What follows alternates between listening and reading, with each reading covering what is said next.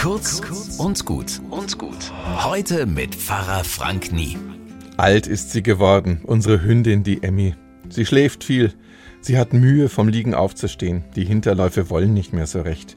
Man sieht es ihr an, wenn sie läuft. Langsam und ruckelig ist ihr Gang geworden. Ich sehe sie so und ich werd traurig. Vorbei die Jahre, in denen sie an der Leine zog wie ein Bulldog. Ja, das ist der Lauf der Dinge. Trotzdem tut's weh, sie so zu sehen. Und dann steigt ihr ein Duft in die Nase, ein Dönerpapier am Wegesrand.